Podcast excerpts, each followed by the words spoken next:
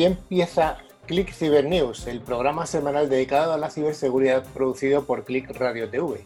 Sed bienvenidos y bienvenidas a esta nueva edición confinada del programa referente en España y en Latinoamérica de este sector. Click Cyber News se puede escuchar a través de las 56 emisoras que distribuyen la señal tanto desde Galicia hasta Andalucía como desde Canarias hasta Cataluña, pasando por ciudades y pequeños pueblos de todas las zonas. También tenemos una nutrida audiencia a través de los podcasts, tanto desde España como desde Latinoamérica, y nos dirigimos a todos vosotros y a todas vosotras y os, dando, y os damos un fuerte abrazo confinados desde aquí, desde Madrid. CiberClick lo realizamos un equipo de personas que nos dedicamos profesionalmente a la seguridad informática o ciberseguridad y actualmente estamos como gran parte de la población de la Tierra confinados en nuestros respectivos hogares, por lo que el programa lo tenemos que realizar a través de un sistema de videoconferencia, por el que os pedimos comprensión si a veces puede haber retardos o deficiencias en el audio. Desde Click Cyber News nos dirigimos tanto al mundo profesional como al entorno doméstico, apostando por una radio amena, didáctica e informativa. También nos acordamos de vosotros, estudiantes que tenéis curiosidad por el mundo de la ciberseguridad. Os animamos a que os forméis con ciclos educativos o profesionales de ciberseguridad, el área de mayor crecimiento del sector de la informática y de las telecomunicaciones. Bueno, nuestra propuesta consiste en que sigáis con nosotros durante los próximos 50 minutos, durante los que vamos a contaros noticias, desarrollaremos interés y contaremos con la presencia de alguna persona destacada en el mundo de la ciberseguridad. Bueno, pues el primer miembro del equipo que ya ha hablado eh, es nuestra compañera Nuria Andrés. ¿Qué tal, Nuria? Hola a todos, hola desde el confinamiento. Espero que, que todos muy bien. ¿Tu niño está por ahí? Mi niño está en otra call, ¿eh? está en otra call con sus amigos. Lo que están aprendiendo estos pequeñajos del mundo de las vídeos y las calls, increíble.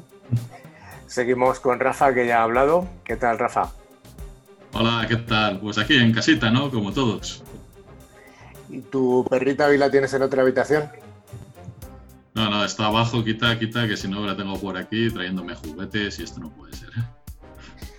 Tenemos también al enlace extremeño del programa, que hoy no está en Extremadura, sino que está en una playa turística. No sé dónde es esa playa, a mí me suena como es el Caribe. Don Manu Cantonero, buenas.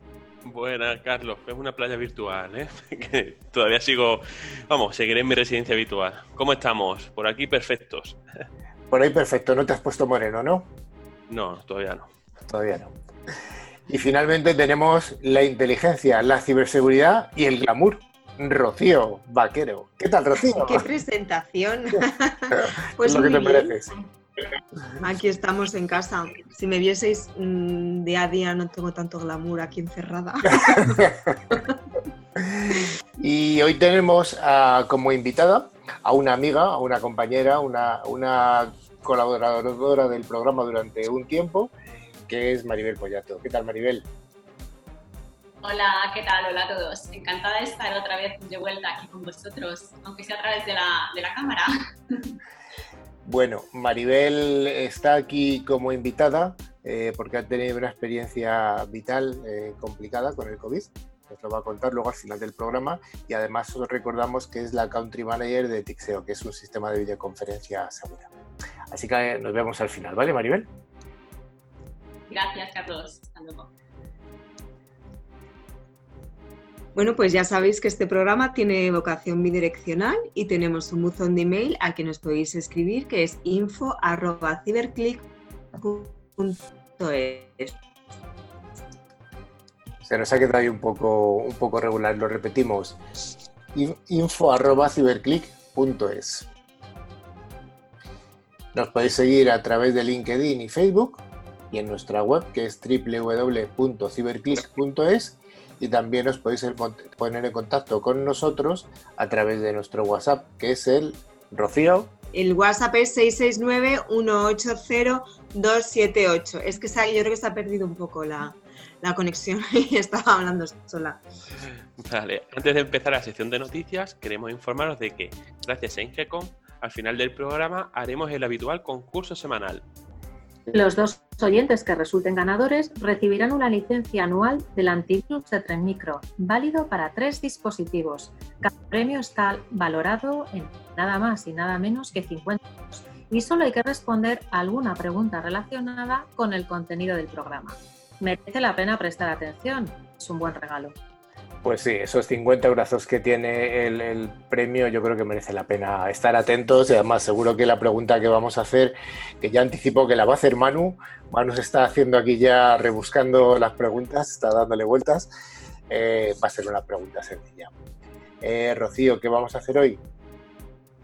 Pues a ver, hoy tenemos las noticias de, ciberseguridad, después tenemos la entrevista a Maribel Boyato, su testimonio con COVID y luego también tenemos pues el habitual concurso semanal. Pues venga, vayamos a ese primer bloque, el bloque de noticias semanales de ciberseguridad.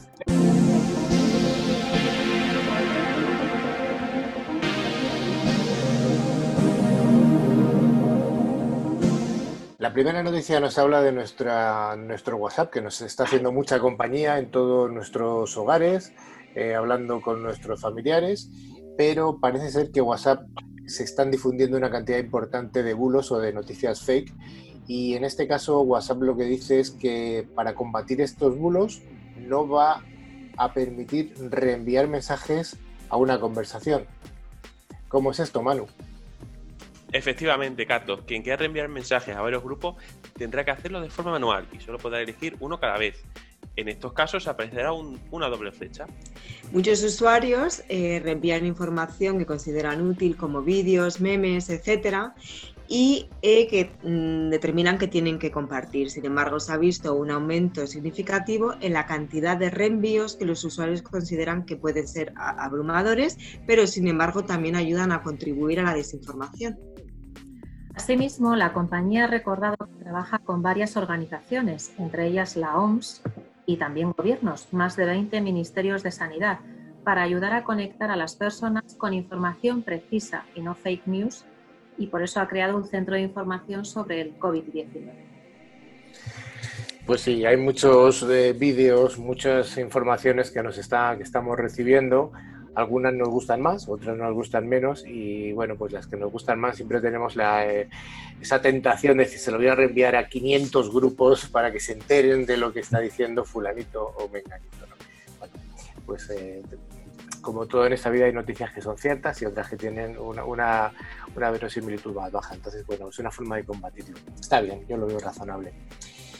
Aunque yo lo he hecho, ¿eh? yo lo he utilizado. Vamos a dar ahora, una serie de consejos a las pymes, estas pymes que están sufriendo tanto o que van a sufrir tanto en los próximos meses la crisis económica que vendrá derivada de, la epidemia. Vamos a dar una serie de consejos para que puedan identificar un phishing. Manu, mm, hay un grupo de, hay una colección de, de consejos. ¿Cómo podríamos arrancar, Nuria?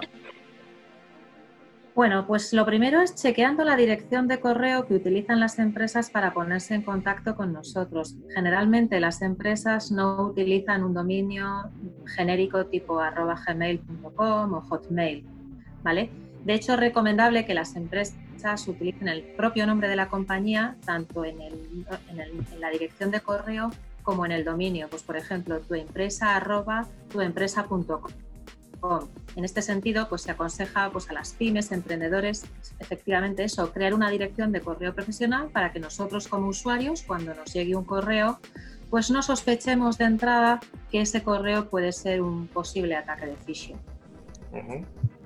Otro punto importante es la calidad de las imágenes que hay en el correo. Debemos saber que todas las marcas, sin importar su tamaño, deben analizar muy detenidamente el contenido que incluye su correo electrónico. El texto de mensaje, por ejemplo, no debe incluir nunca frases raras, ni errores ortográficos, ni gramaticales, o historias sin estructura. Además, es aconsejable que siempre incorporen una imagen de la marca, de forma que los colores sean consistentes y de buena calidad. O sea, tenemos que tener cuidado, tenemos que mirar sobre todo las imágenes que se incrustan en estos mensajes. Sí, eh, además, eh, todos los mails que recibimos y nos piden información personal, eso mm, es claramente un phishing. Nunca se piden datos personales, nunca se piden datos de número de DNI, ni de tarjetas de crédito, ni código de seguridad de la tarjeta. Eh, tampoco se proporciona un enlace para que eh, el propio, la persona que lo ha recibido eh, dé los datos en, ese enlace para redirigirlo. Y para las pequeñas empresas, eh, bueno, pues eh, tienes que tener una dirección de correo electrónico profesional junto con el sitio web protegido con un certificado SSL, o sea, es lo mínimo que se puede pedir. Y esto es para crear confianza con sus clientes. Por cierto, hoy he recibido un phishing así, haciéndose pasar por una persona que ya más conozco y, bueno, era bastante fácil lo normal estos días. Lo has identificado de forma sencilla, Rafa, entonces. No te, han engañado. en la firma no ponía la persona que era, dices, uy, esta firma de. No, esto, no, está bien. Aparte de que el, correo era un poquillo rarete. Eh, estos días está utilizándose de forma masiva los sistemas de videoconferencia. Sistemas de videoconferencia los hay de pago, los hay gratuitos, etcétera. Eh, Maribel Pollato luego nos hablará brevemente del que ella propone. Pero uno de los más utilizados eh, durante estos días es Zoom. Eh, y en este caso, pues esta compañía, Zoom, ha elevado de una forma importantísima el uso de su plataforma. En concreto, en la última semana ha crecido un 25%. Y claro, se están detectando archivos maliciosos Zoom dirigidos a personas que están teletrabajando. Rafa, ¿qué nos cuentas?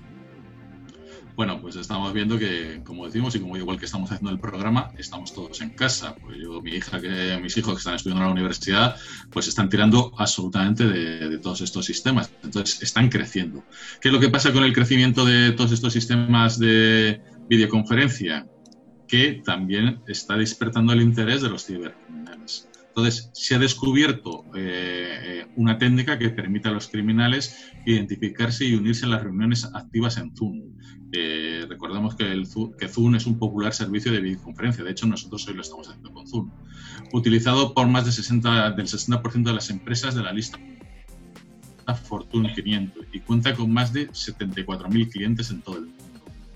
Este nuevo caso llega meses después de que los investigadores de la compañía descubriesen una vulnerabilidad, por medio de la cual los hackers podrían generar y verificar fácilmente los IDs de las reuniones de esta aplicación para dirigirse a las víctimas. De esta forma, un cibercriminal podría espiar las conversaciones que se mantienen a través de este servicio y también tener acceso a todos los archivos, audio, vídeos o cualquier tipo de documentos que mm, se pueden compartir a través de de, esta herramienta.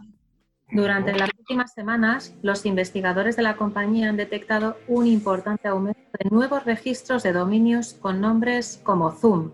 Desde el principio de año se registraron lo que decía, lo que comentaba anteriormente Carlos, más de 1.700 nuevos dominios, de los cuales un 4% contiene características sospechosas. Sin embargo, Zoom no es el único objetivo de los ciberdelincuentes, ya que también se han descubierto nuevos sitios web de phishing pues para todo tipo de aplicaciones de comunicación líderes en este momento, como puede ser eh, classroom.google.com, suplantado por google.com y Google Class, este me gusta más, ¿eh? Google Classroom, bueno, se te, ha entrecortado un poquito, se está entrecortado un poquito, Nuria, lo voy a repetir yo. Es eh, classroom.google.com que está suplantado por Google Classroom y Google Classroom. Son pequeñas variantes que, como dice Nuria, hay algunas que son bastante graciosas. Aquí es importante indicar que lo que hacen en un phishing es meter uno de estos links para que accedes a ellos y no te des cuenta, ya que se escriben similar. ¿vale? Bueno, además, la compañía alerta de que también han descubierto archivos maliciosos con nombres como zoom-as-zoom varios dígitos.es o Microsoft Teams varios dígitos.es. La ejecución de estos archivos conduce a una instalación de un software install core PUA en el ordenador de la víctima, lo que podría derivar en la descarga de software malicioso. Así que tened mucho cuidado, chicos. Hay que tener mucho cuidado. Eh, hay últimamente bastantes noticias sobre Zoom y vienen derivadas de que es el sistema que más crecimiento está teniendo, más popular, pues porque es gratuito. También hay otros, ¿eh? está Skipe y también hay, por supuesto, que herramientas profesionales. Eh. Pero bueno, esto hay un crecimiento bastante importante en este tipo de, sistemas y lógicamente pues esos son el objeto de los malos.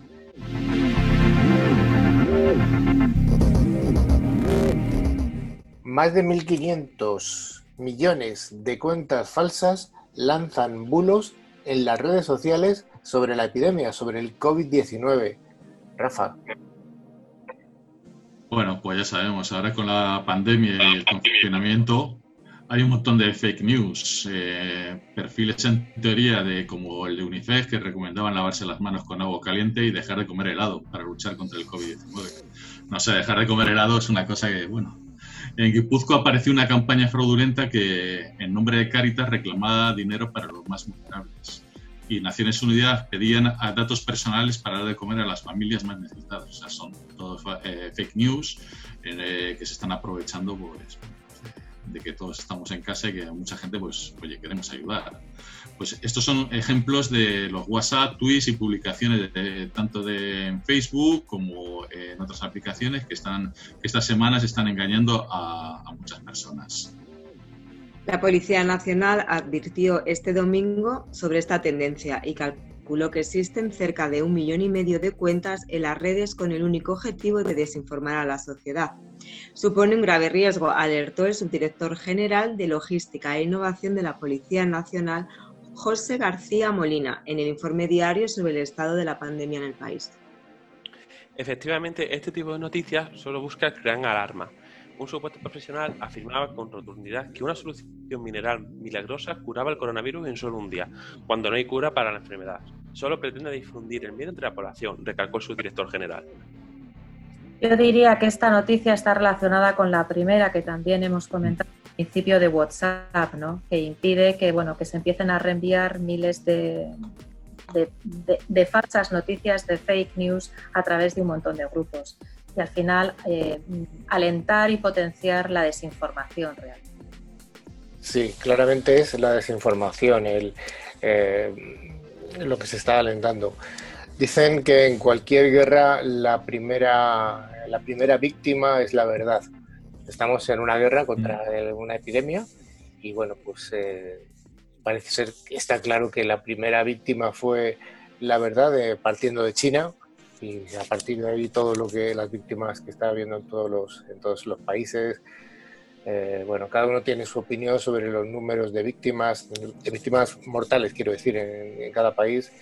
Bueno, yo tengo mi opinión, pero eh, creo que no es el foro para, para contarlo. Siete maneras en que los hackers y estafadores están explotando el pánico del coronavirus. Hay muchas noticias relacionadas con esto. En el programa anterior contamos cómo se estaban aprovechando algunos depravados de la pandemia del coronavirus. Hoy vamos a ver varios ejemplos y casos reales de lo que está ocurriendo. La mayoría de los ataques cibernéticos recientes están explotando principalmente los temores en torno al brote del COVID-19. Bueno, lo que estamos hablando, impulsando, impulsado por la desinformación y las fake news para distribuir, ojo, malware a través de aplicaciones de Google Play, enlaces maliciosos y archivos adjuntos y ejecutar ataques de ransomware. Según comentado eh, Rob Lefters, eh, vicepresidente corporativo de seguridad de Microsoft 365, em, eh, todos los países del mundo han visto al menos un ataque temático de COVID-19. Sin embargo, estos ataques representan menos del 2% de todos los ataques analizados por Microsoft a diario. Nuestros datos muestran que esas amenazas temáticas de COVID-19 son recauchutados de ataques existentes que se han modificado ligeramente para vincularse a esta pandemia. Eso significa que estamos viendo un cambio de señuelos, eh, no un aumento de, ataques. Bueno, pues vamos a ver cuáles son esos ataques recauchutados o restyling. Manu, ¿qué nos puedes contar? ¿Alguno de ellos? Pues, uno de ellos sería el malware de móvil, Checkpoint Research descubrió al menos 16 aplicaciones móviles diferentes que afirmaban ofrecer información relacionada con el brote, pero en su lugar contenían malware, incluyendo adware como Hidad y troyanos bancarios como Cerberus, que robaban la información personal de los usuarios o generaban ingresos fraudulentos en las cuentas de los distintos hackers. Las 16 aplicaciones en cuestión fueron descubiertas en dominios relacionados con coronavirus recién creados, que han visto un gran pico en estas últimas semanas, como hemos comentado anteriormente. Sí, eh, también otro vector de ataque son los phishing por correo electrónico, eso estamos hablando un poquito durante este programa. Bueno, pues en un informe, eh, la firma de ciberseguridad Group IB eh, afirma haber descubierto que la mayoría de los correos electrónicos de phishing relacionados con COVID-19 llegaron con unos archivos adjuntos que llevaban unos malware tipo Agent Tesla, un 45%, NetWire, eh, un 30%, y LokiBot, incrustados. Así que lo que, este, lo que se permite es que los atacantes puedan robar datos tanto de carácter personal como financiero. Bueno, los correos electrónicos que se enviaron desde el 13 de febrero al 1 de abril del 2020 se hicieron por pasar por avisos de salud de la Organización Mundial de la Salud de UNICEF y otras agencias y compañías internacionales. O sea, un poquito horrible todo esto. Pues sí, también está el malware estándar con, descuento. Los investigadores de Group eh, eh, también encontró más de 500 publicaciones en foros clandestinos donde los usuarios ofrecían descuentos de coronavirus y códigos promocionales en DOS, spam y otros servicios de malware. Esto eh, es consciente con los hallazgos anteriores de Checkpoint Research sobre piratas informáticos que promocionan sus herramientas de explotación en la Darknet con COVID-19 o coronavirus como códigos de descuento. Pues más de phishing, esta vez vía SMS. La Agencia de Ciberseguridad e Infraestructura de los Estados Unidos, CISA, y el Centro Nacional de Seguridad Cibernética, CSC del Reino Unido, también emitieron un aviso conjunto sobre mensajes SMS falsos de remitentes con COVID o UKGov, que contienen eh, un enlace a sitios de phishing. Además de los SMS, los posibles canales, pues os podéis imaginar que también incluyen WhatsApps y otros servicios de mensajería. Eh, otro de estos recauchutados son las estafas de desinfectante para mascarillas y manos. Europol recientemente arrestó a un hombre de 39 años de Singapur por supuestamente intentar lavar dinero generado por una estafa de correo electrónico comercial, haciéndose pasar por una compañía legítima, que anunciaba la entrega rápida de mascarillas quirúrgicas FFP2 y desinfectante para manos. Además, una compañía farmacéutica no identificada, con sede en Europa, fue defraudada con 6,64 millones de euros después de que los artículos nunca fueron entregados y del proveedor nunca más se supo. Europol había incautado previamente 13 millones de euros en drogas potencialmente peligrosas, como parte de una operación de tráfico de medicamentos falsificados. Bueno, y vamos por la sexta, software malicioso. Bueno, estamos hablando de que llevamos, bueno, pues, desde el principio del programa, que si hay distintas plataformas de, conexiones, que si Zoom, que si Microsoft Teams, pues ahora lo que hacen los cibercriminales es te mandan correitos con ficheros con nombre como Zoom as Zoom, como Microsoft Teams. ¿Por qué? Para que intentar engañarte, que te bajes estos ficheros que te y te puedes descargar el malware e instalártelo en tus dispositivos. O sea, una nueva forma de, intentar que la gente pues, pues eh, se infecte. Y más de ataques de ransomware. La Organización Internacional de Policía Criminal, la Interpol, advirtió a los países miembros que los ciberdelincuentes están intentando atacar a los principales hospitales, que a mí eso me parece tremendo, y otras instituciones en la primera línea de la lucha contra el COVID-19 con, con ransomware. A mí me parece absolutamente tremendo. Y de hecho, claro, están utilizando, o sea, lo que pretenden es em, tener rehenes digitales, ¿no? Tener como rehenes digitales a hospitales y servicios médicos, evitando que accedan a archivos y a sistemas vitales hasta que se pague por un rescate. Es como dijo el presidente de Portugal hace unas semanas referido a, la postura de, Holanda, esto es repugnante, no, no hay otra forma de, hablar de esta, noticia que de, esto que nos acaba de comentar Nuria. ¿Cómo podemos protegernos contra las ciberamenazas del coronavirus? Pues en España el Centro Criptológico Nacional de CERT ha lanzado una serie de recomendaciones para estar prevenidos contra este tipo de ataques. Y ha dividido estas recomendaciones en varios tipos, desde cómo concienciar, cómo concienciar, cómo facilitar el teletrabajo de una forma lo más segura posible, eh, cómo funcionar bajo las alertas y los avisos, indicadores de compromiso, cómo dar formación a los empleados, informes, etcétera. También por si se quiere ver, hay otros, otra serie de organismos internacionales, como el que se ha comentado ya, el CISA americano, que está indicando algunas recomendaciones, como que tal vez como que los ciberactores maliciosos están ajustando continuamente sus tácticas para aprovechar nuevas situaciones. Y lógicamente la pandemia del COVID-19 no es una excepción también el Centro Nacional de Ciberseguridad británico ha ofrecido orientación sobre qué tener en cuenta al abrir correos electrónicos con temática del coronavirus y con mensajes de texto que contienen enlaces a sitios web falsos. En general hay que evitar hacer clic en enlaces de correos electrónicos no solicitados y hay que desconfiar de archivos adjuntos de correo electrónico.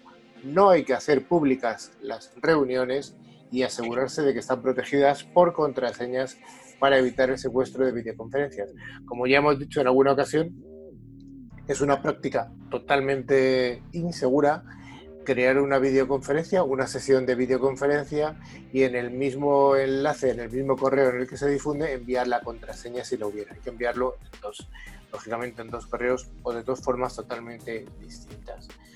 En cualquier caso, yo todo lo que tiene que ver con coronavirus y, los virus informáticos o, ataques, cada vez me sorprende más o, al revés, deja de sorprenderme. Supongo que todos habremos recibido, o muchos habremos recibido estos días pasados, un WhatsApp que viene con un audio de una persona que en España dice que le han robado 19.000 euros, ella la achaca a un sistema de videoconferencia, aquí se mezcla todo. Yo lo he escuchado un poco en detalle y aquí tiene pinta de que la señora esta en cuestión tenía un móvil no, muy bien protegido, eh, que se le ha hecho un keylogger, que se le, ha, se le ha juntado con, porque decía que le habían robado la contraseña del banco, eso no está así como así porque hay doble factor. hay tanto tipo de ataques que se están viendo que, que, bueno, pues es un poco lo que llevamos meses y meses aquí diciendo en Click Cyber News, que se está conjugando todo en, ataques reales sobre la población, en estos momentos en los que la población está más débil, más, más insegura. Dark Nessus, un nuevo malware emergente de IoT botnet detectado. Investigadores de ciberseguridad han descubierto una nueva amenaza de botnet, de IoT, del Internet de las Cosas que aprovecha los dispositivos inteligentes comprometidos, comprometidos para organizar ataques de tipo denegación de servicio distribuido, el famoso DDoS. Esta botnet parece que está disponible para plataformas que ofrecen servicios DDoS de alquiler. Rafa, ¿qué es esto del DDoS de alquiler y, la botnet? Anda, danos un poco de luz, por favor. Bueno, Aquí la, eh, la botnet se llama Dark Nexus. Entonces, eh, eh, los investigadores de Bitdefender han encontrado que esta botnet funciona empleando ataques de relleno de credenciales contra una variedad de dispositivos como routers que del tipo de marcas como Dasamzone, D-Link y Asus, grabadoras de vídeo y cámaras térmicas para, añadirlos a la botnet. Entonces, ¿qué es lo que hay? En la red oscura tú puedes hacer alquiler de ataques. Tú pagas por, pues, como si fuera una POC, bueno, una, como si fuera un test de decir, oye, quiero que esto a ver si funciona, entonces haces un ataque durante cinco minutos. Entonces tú puedes pagar para hacer eh, ataques sobre una infraestructura. Eso lo hemos visto mucho sobre hoteles o sobre páginas web de competencia. Entonces, esta nueva mm, botnet eh, comprende al menos 1.372 bots que actúan como un proxy inverso que abarca varias ubicaciones en China, Corea del Sur, Tailandia, Brasil y Rusia. estamos hablando de crimen como, negocio y además con una prueba de crimen. Es como si le dijeras a un ladrón, eh, róbame esa, esa joyería. Dice, esto cuesta no sé cuánto. Dice, bueno, róbame un poquito solo. ¿No? De forma gratuita. Estamos hablando de eso. Sí, son pruebas de concepto para ver si llega un ataque y después, oye, que ha funcionado, pues entonces ahora ya pago. Entonces, de eso, bueno, eso existe hace bastante tiempo en, todas estas partes de la red de igual que existe para hacer ransomware y que puedes hacer ransomware como servicio y cosas de estas. Oye, eh, Nuria, em, ¿qué es un ataque de relleno de credenciales? Bueno, relleno de credenciales o como dirían los british, credential stuffing. Es un tipo de ciberataque cuyo protagonista consigue acceder gracias a una brecha de datos a las cuentas de usuarios en una plataforma mediante el bombardeo de credenciales hasta que coinciden con las credenciales que realmente son, con las exactas. Para llevar a cabo este tipo de ataque, em, de manera previa el ciberdelincuente eh, ha, tenido que, conseguir robar o comprar una base de datos, ¿vale? Formada por cuentas de usuario con su nombre de identificación, su usuario y su contraseña. A continuación, lo que, hará será intentar loguearse en la plataforma afectada usando toda esa base de datos, todos esos datos de acceso. Como no siempre es seguro que los datos vayan a coincidir, la estrategia pasa por lanzar pues, muchos logueos automáticos formato robot hasta que los datos coinciden. Además, los procesos de identificación se lanzan con estos robots o botnets especializadas para que la plataforma afectada pues, los tome como auténticos. Si el logueo es posible, pues el ataque de, relleno de credenciales, el credencial staffing, habrá tenido éxito. La evidencia, la evidencia reunida por Bitdefender apunta al griego Helios como el individuo detrás del desarrollo de Dark quien es un conocido autor de botnets infames por vender servicios de DOS en plataformas de redes sociales y usar su canal de YouTube para anunciar sus capacidades. Podemos decir que tus dispositivos IoT, Internet of Things, están en alquiler. La Bonnet Mirai, desde su descubrimiento en 2016, se ha relacionado con una serie de ataques de dos a gran escala. Desde entonces han surgido numerosas variantes de Mirai, en parte debido a la disponibilidad de su código fuente en Internet. Asimismo, los autores de botnets han organizado ataques de fuerza bruta en sitios de WordPress para, intentar insertar el troyano bancario UBOT, y descargar malware adicional.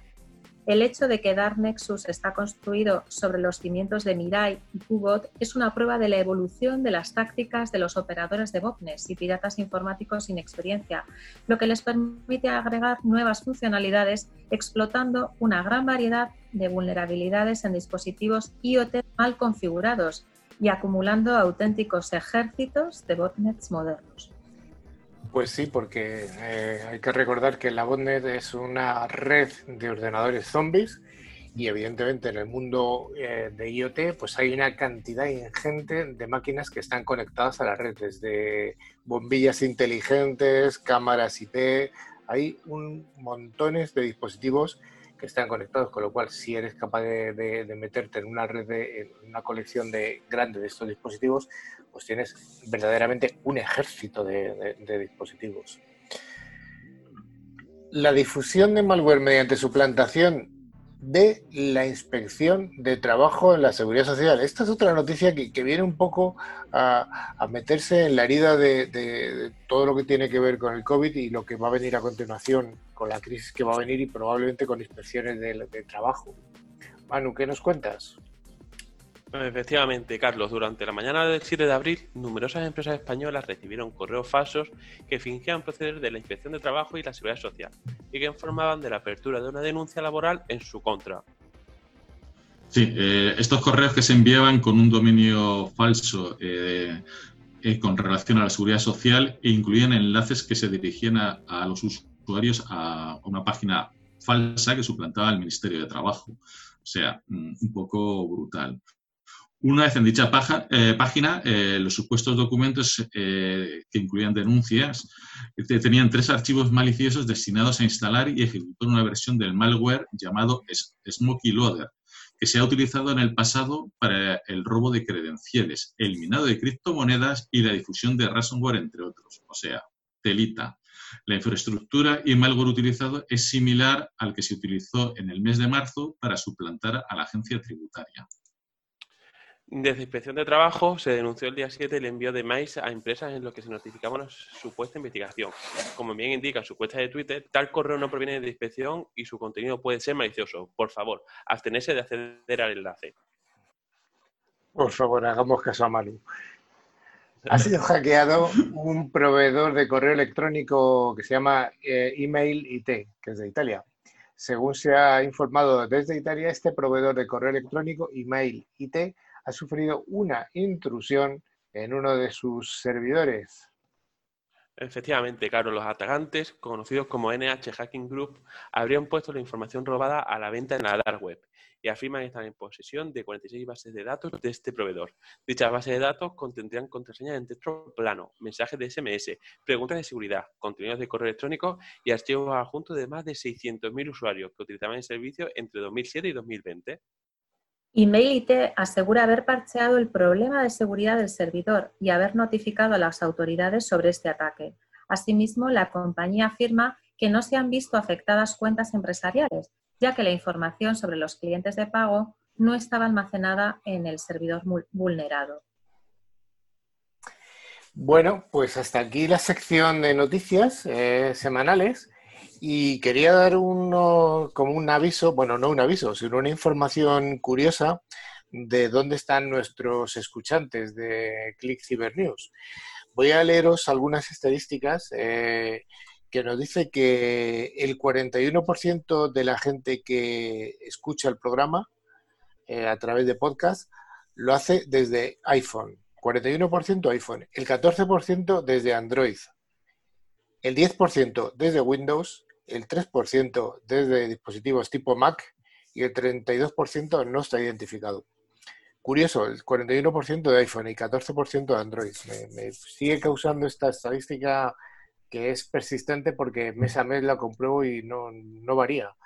Me sigue causando mucha curiosidad porque en España es el, ratio de Android versus iPhone es prácticamente inverso. O sea, el 14% de la gente utiliza iPhone y el 85% utiliza Android. Sin embargo, aquí tenemos tres veces más oyentes de iPhone que de Android. ¿Alguien da una explicación de esto? Yo no sé si es que eh, creemos que el iPhone es más seguro y la gente de ciberseguridad estamos más concienciados, que tenemos más dinero para comprar unos iPhone, o no sé, pero es la realidad. Carlos, eso es que muchos CISOs nos escuchan y son los que tienen los mejores teléfonos. Pues no lo sé, no lo sé. Yo ahí lo dejo. Luego, otra estadística nos habla del género. Eh, no me sorprende, pero me sorprende que sea tan extremista el 85% son hombres, el 7% mujeres y el 8% no especifica su, sexo. 85% de hombres. Y eso que en el programa intentamos, de hecho lo tenemos, es un programa bastante paritario en cuanto a, la gente que lo hacemos. Y finalmente la última estadística nos habla de las, eh, tengo más estadísticas de, de de ubicación geográfica, pero esta me parece interesante y es la, la distribución por edad.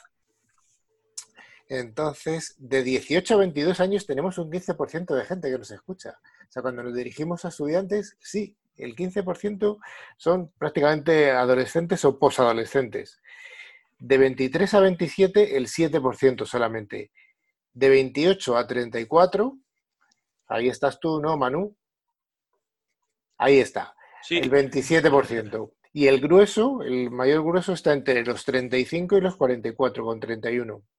Luego va el, siguiente escalón, es de los 45 a los 59, que es el 20%, y no es significativo más de 60 años. No, no nos sale significativo. Así que, bueno, curioso. Hasta aquí, ¿quiere alguien hacer algún comentario de esto, Rafa? ¿Dónde te encuentras tú? ¿Dónde me encuentro yo? Yo entre los 27 y los 30, ¿no? Por ahí andaré.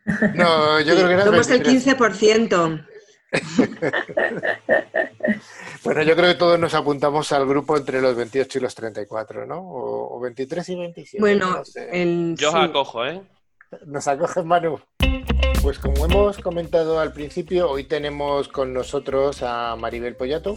Eh, Maribel estuvo con nosotros eh, colaborando en el programa durante varios meses. Luego por imposiciones profesionales tuvo que dejarlo que siempre le decimos que tiene la puerta abierta cuando, cuando tenga más tiempo profesional. Em, ella es la country manager de un fabricante europeo de videoconferencia que se llama Tixeo y no está aquí tanto por eso, sino como por una experiencia vital que ha tenido con el COVID. En primer lugar, eh, Maribel, gracias por estar otra vez aquí con nosotros. Es un placer tenerte. ¿eh? Gracias a vosotros por haberme invitado. La verdad es que el placer es mío. Bueno, cuéntanos un poco, oye, eh, ¿realmente se está notando eh, esta explosión de la videoconferencia, del teletrabajo con el tema del COVID en cuanto a que haya más demanda de este tipo de soluciones? Pues sí, sí, la verdad es que bueno, en Pixeo lo estamos notando muchísimo, igual que lo está notando toda la competencia.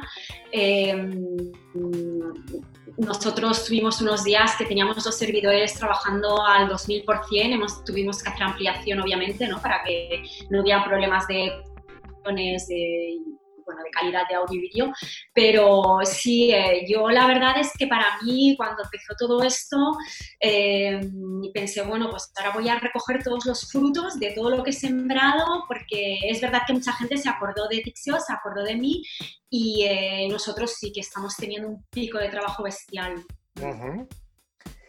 ¿Y tú crees que este pico de trabajo del que estamos hablando, esto es algo que ha venido para quedarse o que es una cosa coyuntural y que cuando acabe esta crisis, eh, bueno, pues de alguna manera se va a ir diluyendo? ¿Cuál es tu, sé que es un poco hacer de futurista, pero cuál es tu sensación? Sí, yo creo que se va a ir diluyendo porque ahora mismo es una imposición, ahora mismo todo el mundo está teletrabajando por obligación, entonces cuando ya no sea una obligación, pues habrán empresas que volverán a la normalidad, con lo cual sí que se va diluyendo, pero también yo estoy convencida de que eh, debido a esta situación muchas empresas están experimentando las ventajas del teletrabajo y están viendo que la productividad incluso puede aumentar. Entonces, eh, yo creo que muchas continuarán teletrabajando después del, del COVID y cuando todo esto haya pasado. COVID, ¿qué te ha pasado? Cuéntanos. Vamos a la parte más humana. Bueno, pues yo la verdad es que estoy feliz de, haberlo pasado, de haberlo superado, de, haber recuperado la salud y la energía y de estar aquí hoy con vosotros. Y la verdad es que estoy em, también pues eso, muy agradecida, soy una afortunada, estoy súper agradecida a nuestro sistema sanitario porque son unos héroes y lo he vivido en primera persona y además una calidad humana excepcional, cómo se vuelcan en los pacientes y cómo se la juegan ¿no? también. Entonces, eh, bueno, a mí em, yo, em, la verdad, dentro de todo este estrés y pico de trabajo que estaba viviendo en Tixeo, empecé con síntomas síntomas leves que iban pues cada día empeorando.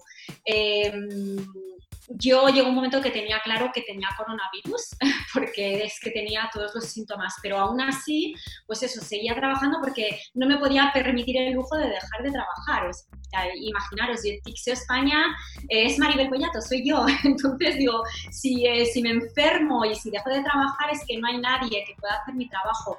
Y justo era un momento, pues eso, de recoger frutos y... Eh, y no podía tampoco, pues eso, dejar a nuestros clientes eh, tirados, ¿no? Entonces yo decía, no, no, yo aquí aguantando al pie del cañón. Em, lo que sucedió es que, pues eso, los síntomas van cada vez a más, a más, a más, y em, yo a todo esto, eh, pues me iba controlando con mi médico de cabecera, o sea, yo sí que estaba en contacto con mi médico de cabecera vía telefónica, y, em, y bueno, pues eso, los síntomas cada, cada día estaba peor, ¿no? Entonces un día me llamó y eh, me dijo, porque yo no quería ir a urgencias, eh, yo llegó un momento incluso pues eso, que tenía problemas ya para respirar y em, aún así no quería ir a urgencias para no colapsar el sistema sanitario y decía, bueno, yo me tengo que estar muriendo para irme a urgencias, ¿no? Un hospital. Entonces, bueno, cuando me llamó mi, eh, mi doctora un día me, me dijo, Maribel, vete ya corriendo a urgencias porque te estoy escuchando y eh, te ahogas al hablar, no paras de toser, te cuesta respirar y eh, quiero que te vayas a urgencias. Mañana te llamo y me cuentas a ver qué tal. Entonces, bueno, yo no me fui a urgencias porque pensé, a ver, yo sí estoy mal, pero tampoco me estoy muriendo, con lo cual yo prefiero quedarme en casa y aparte veía en las noticias cómo estaban las urgencias de los hospitales con gente tirada en el suelo mm, dos días esperando en una silla y yo, con lo débil que me encontraba, yo, si me voy a urgencias ahí ya sí que me muero, como me dejen dos días tirada en el suelo. Entonces, nada, no fui a urgencias al día siguiente me llamó y me dijo, que no has ido a urgencias, te lo digo de verdad, que te vayas ya, que es que esto del COVID es que en, cuestión de horas cambia y, em, y bueno, que es, que es letal, es que es un virus letal, que se está muriendo gente. Bueno, total, que ya cuando me lo repitió dos veces me fui a urgencias al hospital. Al llegar a urgencias, pues te hacen una analítica, te hacen eh, la prueba del COVID y eh, unas placas y em, con los resultados me dijeron no te puedes ir a casa, te tenemos que ingresar. Ya tenía una neumonía bastante extendida y em, bueno, las pruebas del COVID te las dan al cabo de 48 horas. Yo sabía que iba a ser positivo. De hecho, las, eh, cuando me las dieron, que obviamente era positivo, las enfermeras me dijeron, nosotras cuando te ingresamos dijimos, esto es un COVID positivo, pero vamos, claro, claro. Y eh, nada, estuve una semana ingresada en el hospital eh, pues con oxígeno, eh, con medicación y, em, y, bueno, dentro de, que se pasa mal ¿no? y de que a nadie le gusta estar en un hospital, yo la verdad fue mi primera experiencia hospitalizada, nunca había estado en un hospital, ¿no? Y no es una experiencia agradable, pero sí que he de decir que todo el equipo de enfermeros, enfermeras, los médicos, bueno, es que hacen una labor extraordinaria. Em, una noche, además, así como anécdota, nos, eh, bueno, entró en la, en la habitación una enfermera con la cena y un dibujo que era un corazón y que ponía, no estás sola, estamos todos contigo. Y bueno, pues fueron repartiendo estos corazones por todas las habitaciones, ¿no? Entonces, la verdad es que cuando ves eh, verdaderamente el lado humano ¿no? de la sociedad, eh, eso también es súper bonito, ¿no? Dentro de lo malo, pues vives experiencias también muy bonitas, ¿no? Y, em, y bueno, en mi caso, eh, el punto de inflexión fue el día ya que dejé de tener fiebre. O sea, yo estuve unos días que, bueno, a mí la fiebre no se me iba ni con paracetamol. Estaba 39, entre 38 y 39, pero vamos, ni con el paracetamol bajaba. Y, eh, y de repente un día ya la fiebre se fue, los síntomas empezaron también pues a disminuir eh, y, bueno, de repente pues el, médico, el médico pasa una vez al día por las habitaciones y uno de los días que pasó me dijo, mira, la verdad es que te vemos bastante bien, ya estás oxigenando bien, ya llegó un momento que no necesitaba el oxígeno para respirar, ya respiraba yo sola y em, me dijeron, bueno, te vamos a volver a repetir la placa, eh, la analítica y, y, en función de cómo esté, pues igual ya te damos el ala. Entonces, bueno, la verdad es que al hacerme la placa me dieron que la neumonía pues, eh, ya había disminuido bastante y cuando ya pasas a tener síntomas pues, medios leves, entonces ya no tiene sentido estar hospitalizado y más colapsados que están los hospitales. Y a mí lo que me propusieron es eh, o ir a un hotel medicalizado y, o, ir a casa. O sea, ellos te, te, proponen, te proponen cuando ya pasas a tener síntomas mm, medio leves, pasar a un hotel medicalizado, porque allí hay un equipo médico pues que te siguen controlando, te sigues medicando y, eh, y si empeoras pues estás ya digamos en, eh, con, con, los doctores, ¿no? Eh, todo y así yo elegí irme a mi casita. yo le dije al doctor, claro, es que yo además ya me sentía mejor, ¿no? Y, y, le dije al doctor, yo llevo ya aquí una semana hospitalizada y lo que me apetece es irme a casa. Y em, entonces, claro, él me dijo, bueno, pues te damos la medicación, la sigues tomando en casa y si te encuentras peor, te vuelves para urgencias y perfecto, ¿no? Entonces me fui a casa y ya pues no, no empeoré, ya pues en casa estuve unos días ya recuperándome y, eh, y pues cada día iba mejor, mejor, mejor. De hecho, pues eh, nada, me, volví a incorporar la semana pasada al trabajo, que la verdad es que me apetecía muchísimo, me apetecía muchísimo, tenía, bueno, 1.200 emails que se habían acumulado los días que había estado hospitalizada y de baja, porque, bueno, pues eso, estoy yo sola en España, pero aún así, pues eh, para mí recuperar la energía, volverme a incorporar al trabajo, eh, pues era, era, vamos, era como, como volver a vivir, ¿no? Después de haber estado sin poder hablar, sin poder respirar. Y, muy sí. Oye, Maribel, ¿en qué hospital estuviste ingresada? Pues yo estuve en el Liceo Pardo de Aravaca. Y bien, ¿no? Muy bien, la, verdad es que buena. Muy buena. A ver, lo que sucede es que, em, digamos que a mí mi, médico de cabecera, porque yo le dije, eh, como tengo mutua privada, me voy al Nisa Pardo, que es el que tengo más cerca. Y me dijo, no, no te vayas al Nisa Pardo porque em, no, los hospitales privados no están tan preparados como los públicos. ¿no? Entonces me dijo, yo te aconsejo que te vayas a La Paz eh, o a la Fundación Jiménez Díaz porque allí pues tienen UCIs preparadas y, eh, y bueno, pues no te aconsejo a un privado. Todo y así, pues otra vez más yo no le hice caso y me fui al Lisa Pardo porque porque bueno, sí que es verdad que yo en el, en Lisa Pardo las urgencias estaban colapsadas igual, el hotel, el hotel, el hospital estaba colapsado igual, pero no tanto como lo que yo estaba viendo en la tele, pues de La Paz. Y, de hecho, yo en urgencias... ¿Perdón? No, que te iba a decir que si yo fuera tu médico o tu médica, vamos a ver, pero es una paciente terrorífica, o no haces caso nunca. O sea, esto... Oye, solo una, una, pregunta rápida porque se nos está acabando el tiempo. Eh, un poco por, por, quitar un poco de hierro. Eh, ¿Cómo te fue tanto tiempo sin hablar? ¿A qué te refieres? ¿Cómo, cómo que tú eres una persona que habla mucho, muy comunicativa, ahí con el oxígeno y tal, ¿cómo lo pasas? Pues es que en ese momento ni lo piensas, porque además como no te apetece hacer nada, lo que te apetece es estar meditando todo el tiempo. la verdad es que no. Pero mira, te contesto una cosa, te voy a decir por qué me fui a Lisa Pardo de Aravaca. Yo, mm, desde que el médico me dijo que tenemos que ingresar hasta que me dieron cama, porque no había camas, estuve esperando un día. Y... Eh, si hubiera ido a uno público, a lo mejor hubiera estado esperando dos días. Y yo la verdad es que pensé, es verdad que, bueno, en el Nisa Pardo, si, si me hubieran tenido que ingresar en la UCI, que por suerte al final pues no fue necesario, me hubieran tenido que trasladar a otro hospital.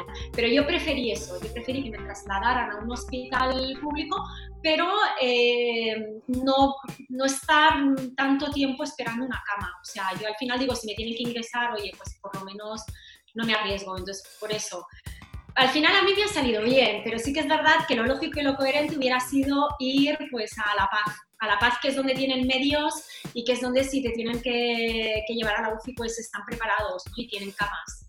¿Alguna pregunta de alguien que tenga alguna curiosidad, algún colaborador o colaboradora? Yo, ¿sabes cómo, sabes dónde pudiste infectarte, el posible foco? Yo sí, yo lo tengo bastante claro y sé quién me infectó además. Em, yo el día 8 de marzo hice una excursión de senderismo eh, con un grupo de gente que no conocía, ¿no? de estos que contactas por internet. Y em, la organizadora de esta excursión em, que de hecho fui con ella en el coche porque nos repartimos en varios coches y, yo fui con ella. Ella tenía síntomas, síntomas pues eh, que podían ser gripe o podía ser coronavirus. Claro, ella no se había hecho el test. Entonces yo me acuerdo que le dije, oye, a ver si vas a tener coronavirus y eh, nos vas a contagiar. Y dijo, no, no, no, no, que he ido a mi médico y me ha dicho que es una gripe, no os preocupéis. Bueno, pues eh, los que íbamos en el coche con ella caímos todos, o sea, al cabo de unos días todos empezamos con síntomas y de esa excursión la gran mayoría también ha tenido síntomas. Luego, aparte yo, del resto de mi entorno social, no hay absolutamente ningún caso. Incluso yo desde el domingo, que es cuando os comenté que me contagié, em, hasta que empecé a tener síntomas pasaron unos cinco días. Yo en esos cinco días, como estaba sintomática, pues estaba como en esa fase de incubación y hice vida normal. Entonces yo me reuní con gente y eh, automáticamente cuando ya sabía que tenía coronavirus, llamé a todo el mundo para decirles, estoy, eh, tengo coronavirus, ¿cómo estáis vosotros? Porque he estado con vosotros eh, cuando estaba incubando todo esto, con lo cual os he podido contagiar. Y por suerte nadie, absolutamente nadie, de las personas con las que yo he estado en contacto eh, ha tenido ningún tipo de síntoma. A lo mejor los he contagiado y han pasado por el virus de forma sintomática, ¿no?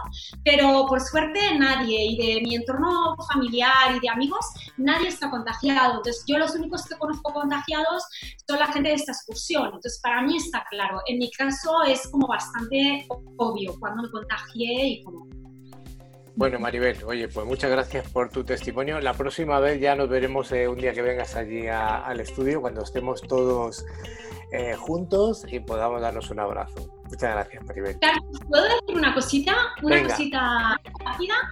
Em, bueno, yo es que quiero también transmitir un mensaje a los que estén ahora mismo ingresados o a los que estén con síntomas más graves, porque, bueno, pues eh, ante la incertidumbre se pasa miedo, no sabes qué puede pasar. Entonces, yo quiero eh, enviarles un, poco de esperanza, ¿no? Y, eh, y quiero decirles que, por favor, que estén positivos, que ante todo actitud positiva, que piensen en toda la gente que se recupera, que nos recuperamos y que, que hay mucha más gente que se recupera que gente que muere. Eh, y sobre todo que van a salir mucho más fortalecidos, que cuando pasen esto van a estar mucho más fortalecidos, más felices, inmunizados. Y luego tengo un mensaje también para los que están viviendo muy mal el confinamiento o incluso los que no lo están respetando. Y eh, yo eh, les lanzo una pregunta, o sea, ¿a qué preferís? ¿Prevenir o morir? Prevenir, y perdonar que sea tan radical, ¿no? Pero es que es así, quien hemos visto las orejas al lobo sabemos de estamos hablando. Prevenir es estar confinado en casa por muy incómodo que sea. Eh, morir es salir a la calle. Morir o matar, porque al final es un virus letal y es un virus que está matando a gente, ¿no? Entonces, yo desde aquí animo a la gente a que, a que lleven mejor el confinamiento, a que no se lo salten, porque la única forma de vencer a este virus es el aislamiento social. Cuando el virus no tenga a quien atacar, eh, morirá. Eh, y, también pues un consejo a los que estamos confinados en casa, que intentemos estos días cocinar lo máximo posible, que intentemos no, uso, no hacer uso pues de todo lo que es comida a domicilio, porque al final todos estos riders y mensajeros también se están exponiendo y se están arriesgando, entonces que no seamos egoístas, que eh, cocinemos en casa y bueno, que nos cuidemos todos.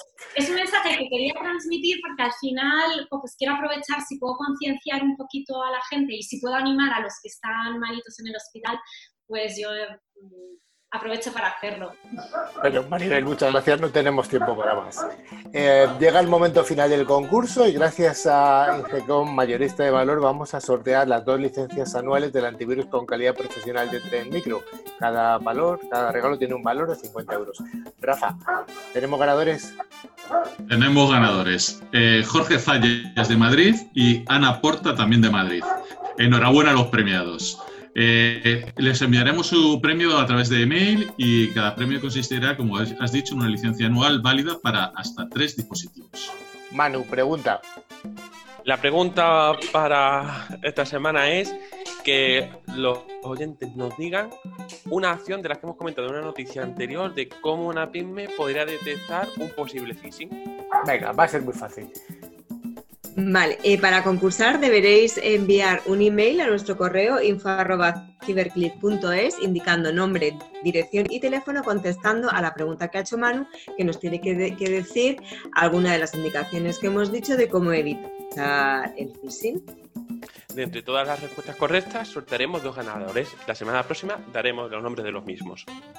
Os recordamos nuestro email info.ciberclick.es. Recordad, dos is latinas y acabado en CK. Y nos podéis seguir por LinkedIn y Facebook y en nuestra web www.ciberclick.es. También os podéis poner en contacto con nosotros vía WhatsApp al número de teléfono 669-180-278. Recordad el más 34 para aquellos que contactáis desde fuera de España. También podéis escuchar este podcast y los de los programas anteriores a través de plataformas como eBooks, Google Podcast o Spotify, buscando la palabra clave Click Cybernews. Muy bien, Click Cybernews. Lo has dicho bien, ¿eh? Hemos dicho bien la palabra.